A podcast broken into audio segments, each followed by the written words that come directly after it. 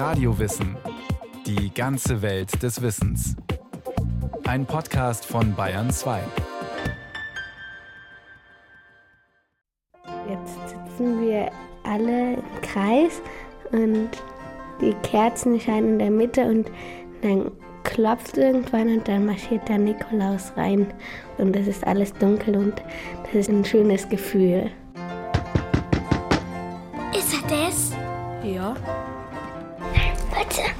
Eine Mütze.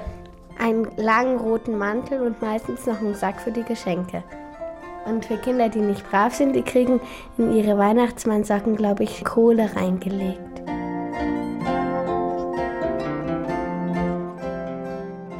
Der Hallenser Ethnologieprofessor Thomas Hauschild sammelt Figuren wie diese, gefertigt aus Schokolade, Keramik, Holz oder Plastik, gemalt auf Ikonen, Ölgemälden, Tuschebildern oder Etiketten von Nudelpackungen und Kondensmilchbüchsen, als Griff eines Läusekamms oder mit solarbetriebenem Wackelkopf.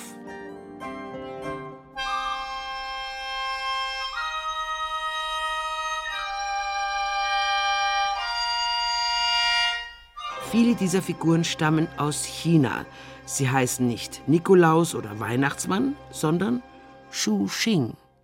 Hoher Kopf, weißer langer Bart, kräftige Robe, manchmal knallrot sogar, einen großen Stock, mit dem er seine übernatürlichen Kräfte auch betont.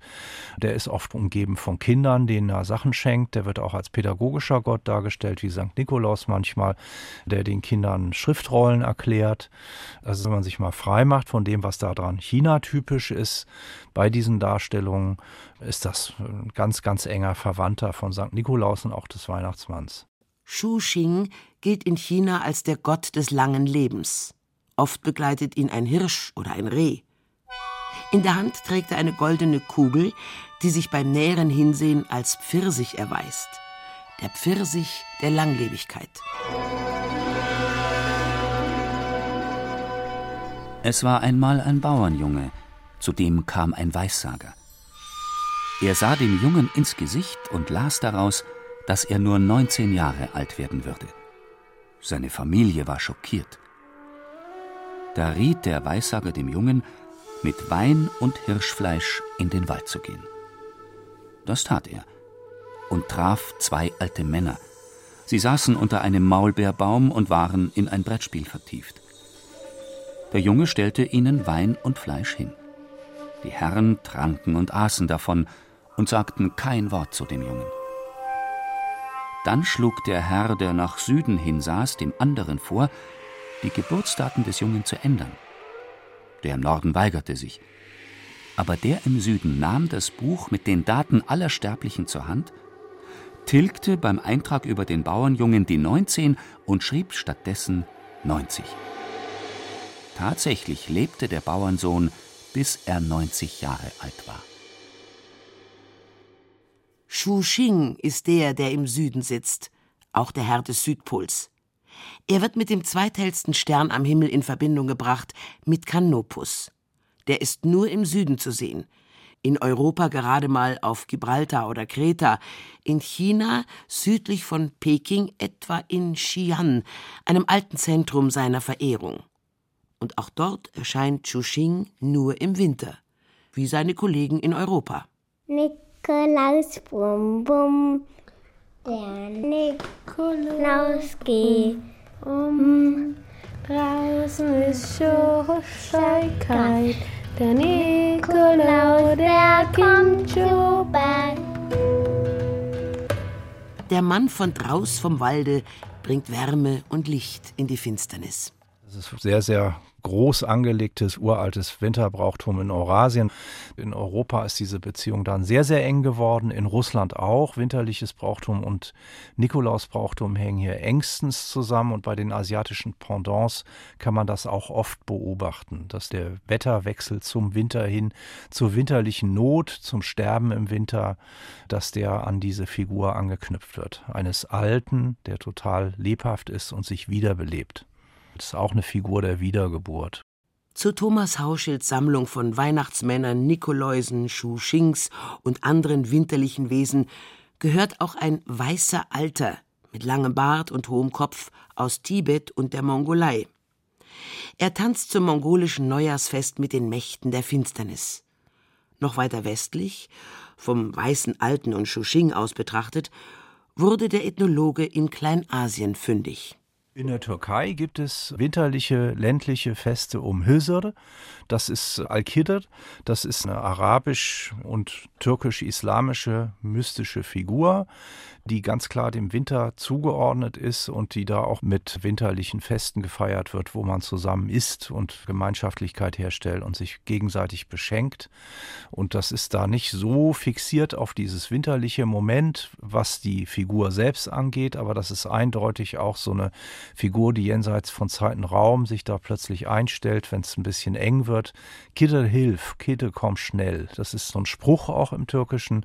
Das ist direkter gegenüber auch von der zeitlichen Entstehung her zu St. Nikolaus, der ja auch aus der Türkei kam, also Christen und Muslime in der Türkei haben diese Figur in sehr unterschiedlicher Weise für sich erfunden und lose an das Winterbrauchtum angebunden. Nikolaus soll an der Wende zum vierten Jahrhundert in Myra gelebt haben. Diese antike Küstenstadt haben Fluten und Erdbeben zerstört. Heute liegt dort die Kleinstadt Demre, umgeben von Gewächshäusern, die den Sommer in den Winter holen. Oft kommen Touristen aus dem nahegelegenen Urlaubsort Antalya und besuchen die Nikolauskirche. Aber sie wurde erst lange nach dem vermuteten Todesjahr von Nikolaus gebaut. Auch sein viel fotografierter Sarkophag ist leer. Die Knochen sollen im 11. Jahrhundert nach Bari in Süditalien verschifft worden sein. So wenige Fakten es um Nikolaus gibt, so viele Legenden ranken sich um ihn. Er steht schon am Tag nach seiner Geburt aufrecht in Badezuber. Als frommer Christ leidet er für seinen Glauben im Kerker. Er rettet drei unschuldige Kinder oder Ritter, die ein korrupter Landpfleger hinrichten lassen will. Als Seeleute in einem Sturm in höchste Seenot geraten, rufen sie Nikolaus um Hilfe. Der kommt, setzt die Segel, steuert das Schiff, besänftigt den Sturm und rettet alle. Nikolaus bewahrt drei Schwestern davor, dass ihr Vater sie als Prostituierte verkauft, weil ihm das Geld für ihre Mitgiften fehlt. Nikolaus wirft ihnen nämlich nachts heimlich Kugeln oder Säckchen voller Gold durch die offenen Fenster. Einmal serviert ihm ein Wirt Menschenfleisch. Es stammt von drei fahrenden Klosterschülern, die er getötet, zerstückelt und eingepökelt hat. Nikolaus erkennt das Verbrechen. Er erweckt die drei Jungen wieder zum Leben. Eine Hungersnot sucht die Gegend von Myra heim. Da organisiert Nikolaus rettendes Getreide von Schiffen, die eigentlich zum Kaiser fahren sollten. Aus seinem Körper fließt Öl, das Kranke heilt. Nikolaus ist im Jahr 343 oder 350 gestorben, jedenfalls an einem 6. Dezember. Diese Legenden sind nach dem angenommenen Todesdatum von Nikolaus entstanden, die meisten sogar fast ein Jahrtausend danach. Sie bedienen die Bedürfnisse ihrer Zeit. Gemeinsam ist ihnen, Nikolaus erscheint als Retter der Schwachen, der Underdogs. Schutzherr der Seefahrer, Befreier der Gefangenen. Das ist ja damals ein Riesenproblem auch gewesen. Im Verlauf der Kreuzzüge waren sehr, sehr viele Menschen aus dem europäisch-christlichen Bereich gefangen. Als Sklaven wurden die gehalten in Nordafrika und umgekehrt. Es wurden auch unendlich viele Sklaven aus Nordafrika und aus dem türkisch-arabischen Raum in Europa als Sklaven gehalten. Ne? Sklavenhalterei war ein Riesenproblem. Der heilige Nikolaus, der Befreier der Sklaven, ist der Befreier der ungerecht Verurteilten. Der setzt sich zum Beispiel auch für einen Juden ein, der bei Gericht übervorteilt wird. Das ist eins seiner populärsten Wunder im hohen Mittelalter, das den Antijudaismus sehr wohl kannte. Also dieses Rebellische und Befreiende, das begleitet die Figur ständig. In den orthodoxen Kirchen des Ostens erfreut sich Nikolaus extremer Beliebtheit. Auch in Mitteleuropa werden Tausende von Kirchen und Kapellen mit ihm als Patron gebaut. In Bayern etwa in Murnau, Mühldorf, bei den Innschiffern von Rosenheim, in Pfarrkirchen, Ebermannstadt und Neuötting. Die meisten entstehen im Hochmittelalter. Damals leben in Mitteleuropa so viele Menschen wie lange nicht. Die Schwachen dieser bevölkerungsreichen Zeit werden zu den neuen Schützlingen des Nikolaus. Das Nikolausbrauchtum, das ist auf die Kinder zentriert worden und richtig massiv geworden in den großen Zentren des mittelalterlichen Europa, als da eben enormer Kinderüberschuss produziert wurde, zeitweise. 13. 14. Jahrhundert ist das. Da sind diese sehr dicht besiedelten Zentren, wo noch nicht mit Maschinen produziert wird, wie wir das heute machen, aber doch schon sehr dicht auch in Manufakturen massenhaft Waren hergestellt werden und ähnliches. Also wo ein sehr dichtes Wirtschaftsleben herrscht und ein fast schon industrielles Leben. Da bildet sich das heraus. Das Brauchtum entsteht, bei dem sich obdachlose Kinder und Kinder, die so zwischen Klosterschulen hin und her wandern, versuchen da aufgenommen zu werden und sehr arme Kinder, die vom Land in die Stadt strömen, bemerkbar machen an ganz bestimmten Tagen. Also haben die so Art Aufruhr auch in diesen Zentren, zum Beispiel in den heutigen Benelux-Staaten, Nordfrankreich, im Rheinland und so weiter verursacht. Vor allem an kalten, kargen Wintertagen. Die Geschichtsschreiber, meist Kirchenmänner, verklären die Revolten der hungrigen und frierenden Kinder gerne als Erinnerung an den massenhaften Babymord des König Herodes am Tag der unschuldigen Kinder, dem 28. Dezember. Die Obrigkeit versucht auch, die rebellierenden Kinder in geordnete Bahnen zu lenken. Der Tag an dieser öffentlichen Bettelei und dieses leicht aufruhrhaften Treibens in diesen spätmittelalterlichen, hochmittelalterlichen Städten, das wird dann vorgezogen auf den 6.12. unter die Kontrolle des heiligen Nikolaus gestellt, der so als düstere und zugleich rebellische Figur dasteht. Also Nikolaus-Legenden sind Legenden der Befreiung, der befreit, eingepökelte, eingesperrte Kinder, der lehnt sich gegen den Kaiser auf und ähnliches und gleichzeitig ist er eine extrem autoritäre Figur, die absoluten Gehorsam Gehorsam von seinen Anhängern verwandeln. Das ist genau das, was dann passt. Dann wird in den Klosterschulen richtig das als großer Aufmarsch organisiert es werden dann Kinderbischöfe gewählt. Das heißt, Kinder, die ganz unten in der Hierarchie der Klosterschulen stehen, können einen Tag lang wie im Karneval, so ein bisschen wie Prinz Karneval, die ganze Klosterschule leiten als Abt, als Bischof und das ist dann der heilige Nikolaus. In Bamberg etwa heißt es 1582 im Festkalender eines ehemaligen Kollegiatsstiftes Wenn man Abend Nikolai zu der Vesper zusammenläut, so geht der Knab, welcher Bischof, von der Schul herab, in einem Chorrock und darüber ein schones rotes Chorkäpplein, ein Mitra auf seinem Haupt und den Bischofsstab in seiner Hand. Zu beiden Seiten neben ihm die zwei Ministranten, auch mit Chorrocken und gepräckeletten Chorkäpplein darüber angetan. Treten in die Rolle des heiligen Nikolaus und organisieren dann diese sogenannten Heischebräuche. Das erkennen wir ja auch als frisch aufkeimenden Brauch gerade wieder mit Halloween. Ne? Süßes oder Saures. Heische heißt, dass man irgendwas zwischen Bitten und Fordern macht ne? und dabei auch ganz schön frech werden kann. 1683 berichtet ein Würzburger Chronist, wie Studenten seiner Stadt am Nikolaustag aus ihren Reihen einen Bischof und zwei Diakone wählen. Erst feiern sie gemeinsam mit den anderen Scholaren brav die heilige Messe. Alsdann gehet der Bischof mit seinen zwei erwählten Kaplänen von Haus zu Haus herum, singet und Geld sammlet welches den Titel nicht eines Almusen, sondern einer Beihülfe hat. Dafür ziehen die armen Scholaren mühsam durch Wind und Wetter von Haus zu Haus, putzen Klinken und werden notfalls massiv. Zur gleichen Zeit erleuchtet wohliges Kerzenlicht die reich geschmückten Räume in der Münchner Residenz. Für Kurprinz Max Emanuel ist Bescherung.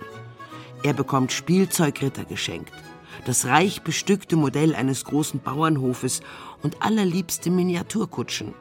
Vom Nikolaus. Der ist in Wirklichkeit Hofkapelldiener und verdient für seine Präsentation bare Goldgulden. Ob er eine Rute dabei hat, ist nicht überliefert.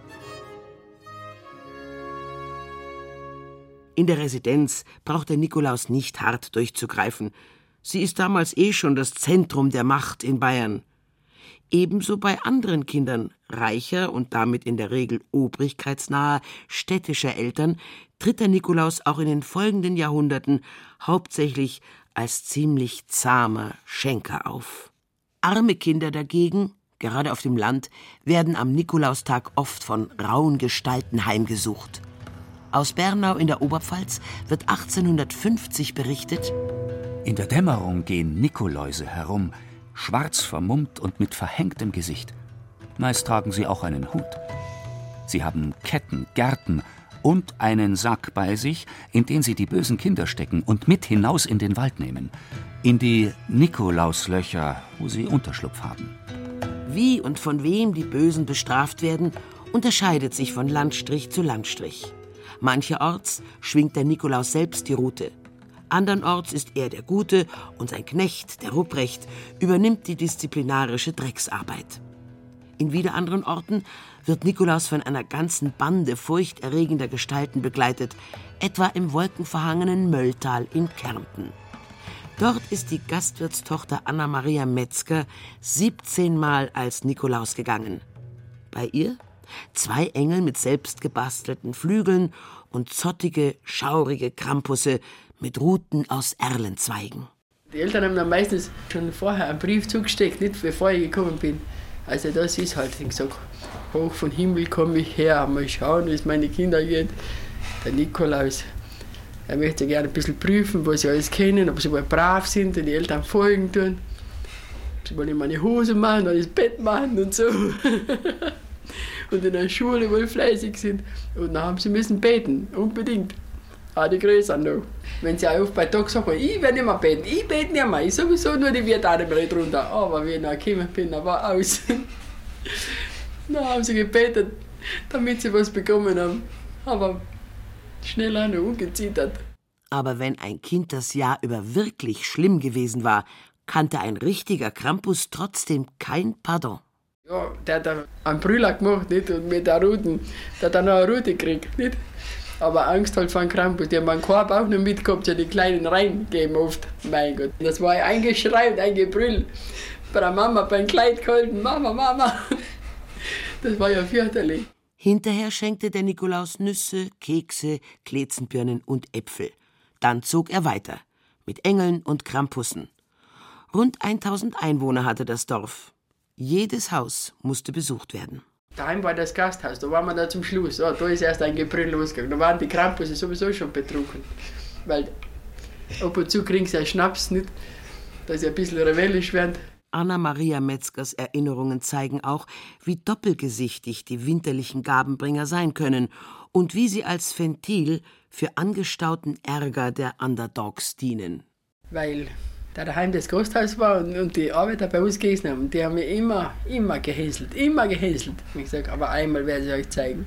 Aber einmal, dann kriegen sie Saures. Da wollte ich nicht mehr als Nikolaus gehen, da bin ich selbst als Krampus gegangen. Da habe ich so eine alte Indianermaske gehabt, eine Hälfte. Und da habe ich einen Bart dran gepickt und Fell dran und der lange Zungen. Die hat mir keiner gekannt. Dann haben die alle von der Fabrik auf den Omnibus gewartet zum Heimfahren. Aber da bin ich rein mit der Ketten. Da habe ich alle so gewichst mit der Roten und mit der Ketten. Dass die mit Freunden Omnibus eingestiegen sind.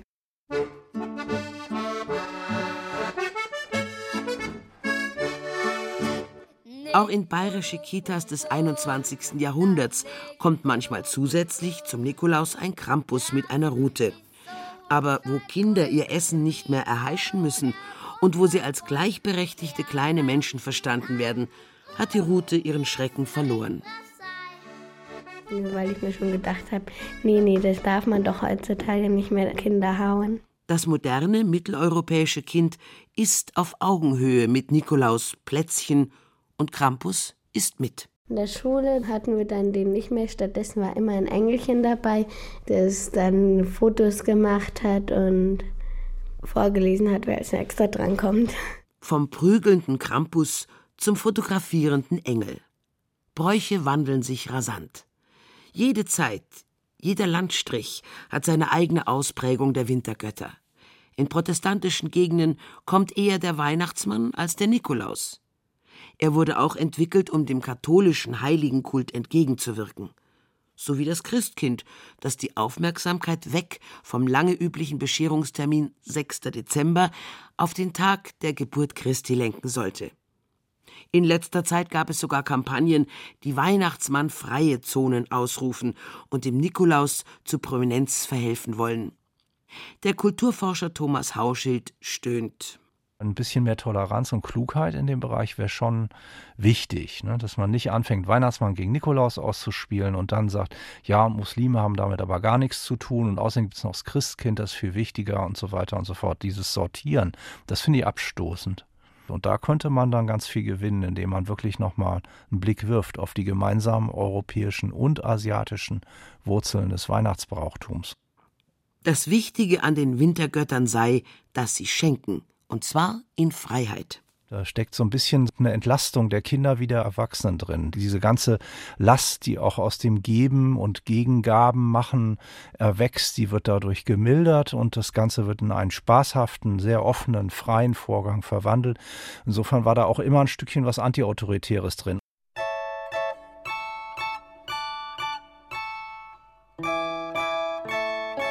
Plötzlich liegen Säckchen voller Gold in den Mädchenzimmern. Auf einmal kann man sich über langes Leben freuen. Über Nacht sind die Stiefel voller leckerer Orangen. Am Abend stellt man einen leeren Teller vor die Tür und wenn man aufwacht, liegt saftiger Lebkuchen darauf. Und bei niemandem muss man sich revanchieren. Keinem muss man dafür bezahlen. Es ist kein Markttausch. Es ist eine herrliche Welt von Großzügigkeit. Und das mitten im Winter. Deswegen ist es so ein interessanter, großer ritueller Komplex unserer Gesellschaft wirklich. Der Moment, wo die Kinder kapieren, dass es keinen Weihnachtsmann gibt. Das ist ja das große Geheimnis in jeder europäischen Kindheit. Der große Punkt. Ne? Und wo das mal dann richtig klargestellt wird, scheint sich die Welt des Markttauschs dann einfach zu öffnen. Und dann arbeitet man den Rest seines Lebens daran, diese alte Welt wiederherzustellen. Nämlich mit den eigenen Kindern später. Oder mit Kindern von Verwandten und Freunden oder mit irgendwelchen anderen Wohltätigkeitsaktivitäten um Weihnachten rum und so weiter.